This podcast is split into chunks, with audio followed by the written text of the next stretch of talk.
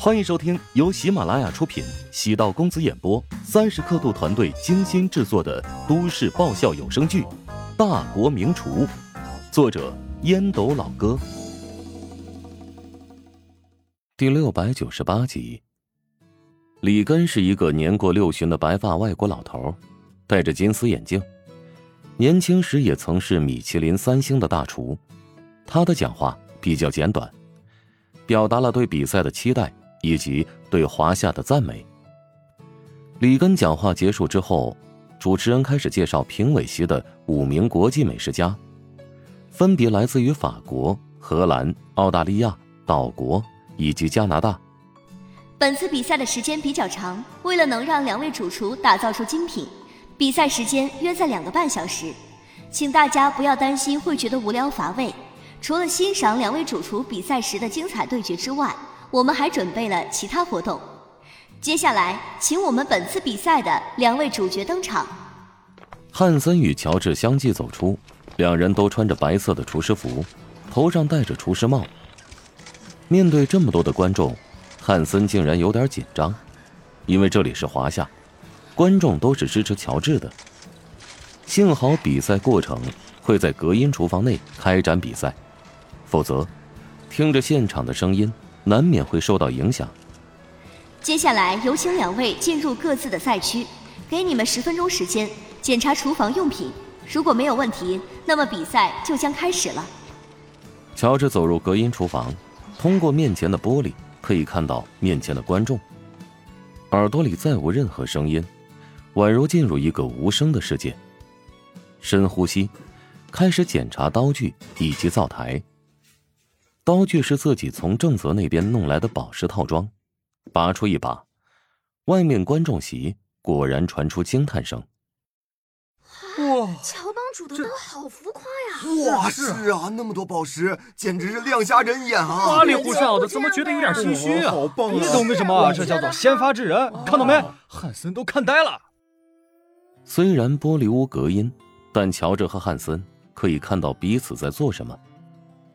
乔治试刀的瞬间，汉森也是看呆了。好歹比过这么多场了，还真是第一次看到这么浮夸的刀具。乔治倒不是故意想炫富，只是觉得这么一套刀具放在家里摆着实在太浪费了，在这种公开场合亮亮相，至少能物尽其用。至于自己的老师郑泽，看到乔治使用这套刀具比赛，应该会觉得老怀欣慰。试了试火，没有太大的问题。再检查配料，与汉森几乎同时做出检查完毕的手势。女主持人得到评委的授意，宣布：下面我宣布本次比赛的题目：根据评委抽出的食材组合，自由发挥烹制三道菜，每道菜准备六份，一份由厨师互相品尝，其余五份由评委品尝打分。每隔五十分钟将会进行一轮评分。比赛结果以三轮的总分作为依据。为了公平起见，食材组合有二十种，由主评委现场抽签，如此便杜绝了泄题的风险。屏幕上出现了二十多种组合，主评委马克走到抽票箱前，伸手摸了一阵，取出了一个黄色的球，上面标记着十六号。哎呀！竟然是 Agro Select 的鲑鱼和 Green Mountain 澳洲顶级小牛菲力啊！作为一名优秀厨师，必须要对顶级食材有了解。这两种食材都是顶级食材中的极品。Agro Select 这一品牌与华夏有关。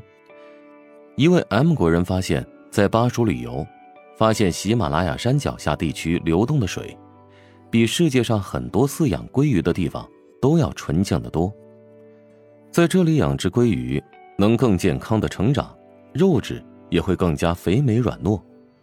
纯净的水资源加上精心的养殖管理，Aquaselect 的鲑鱼因此诞生，并受到全世界主厨的追捧。而 Green Mountain 的牛肉，来自于六个月大的优质牛肉，通过牛奶喂养，肉质呈现出非常漂亮的粉嫩色，口感鲜嫩之多。汉森迅速想好了自己的三道菜，他开始处理羊肚菌，羊肚菌自古就是名扬天下的山珍贡品，现在市面上常见的羊肚菌几乎都是半人工种植的。真正的野生羊肚菌珍贵稀有，又价格昂贵，是与松露、松茸、牛肝菌齐名的世界四大名野生菌，而且是世界四大菌王中最好吃的野生菌。大赛准备的食材虽然是人工种植的。但也是精心培养而成。汉森用刀小心翼翼地将菲力切成均等的五块，放入煎锅油炸封边，控制好温度，保证肉质的原汁原味，再撒上精心调配的酱汁，摆在白色的盘中。随后，将羊肚菌过水，上面撒上黑芝麻，摆在菲力旁边。汉森在制作这道菜时，花费时间最长的。是如何调味，耗时四十分钟，终于，澳洲菲力配羊肚菌制成。等服务员将五盘菜送到评委席，用银色的罩子盖好，保持菜的温度。另外一盘则放在舞台中央的桌子上。等乔治的菜完成之后，两位厨师互相品尝。乔治与汉森选择的菜品流程不一样，他第一道菜处理的是鲑鱼。他首先油炸了豆腐，然后将豆腐掏空，炸至金黄，再将鲑鱼和芽菜塞入掏空的豆腐，放入蒸锅中清蒸。从食材的高端程度来看，汉森显然占据优势，因为羊肚菌有着点石成金的神奇魔力，无论烹饪什么，只要加进一点羊肚菌，就能马上增添奇香。梅玲不是专业美食家。为乔治捏了把汗，汉森太会选择材料了。像这种顶级大赛，不用想着化腐朽为神奇，用最好的食材搭配出最美味的口感才是王道。乔治无疑处于下风。哎呀，事情好像不妙啊！这汉森用羊肚菌配菲力，太完美了呀。哎，我记得啊，曾经有一个国际比赛，冠军菜便是采用了这个搭配。虽然是有着投机取巧的嫌疑，但可以看出啊，这汉森大赛经验丰富啊。乔帮主采用豆腐和鲑鱼进行组合，平常人觉得是珍馐，但对面是世界最顶级的美食家评委，他们绝对会有一百种挑剔的办法。谁说不是？最尴尬的是。评委们会觉得豆腐配鲑鱼实在侮辱他们，降低联赛水准。哎呀，乔治啊，还是大赛经验不足，这种比赛不能想着出奇制胜，还不如稳扎稳打。是啊。芬姐坐在席间，身边则是戴着口罩、墨镜、帽子、全副武装的穆小。芬姐融入现场气氛，担忧道：“哎呀，乔治好像很不利呀。”他善于制造不利的局面，下一步绝对反击。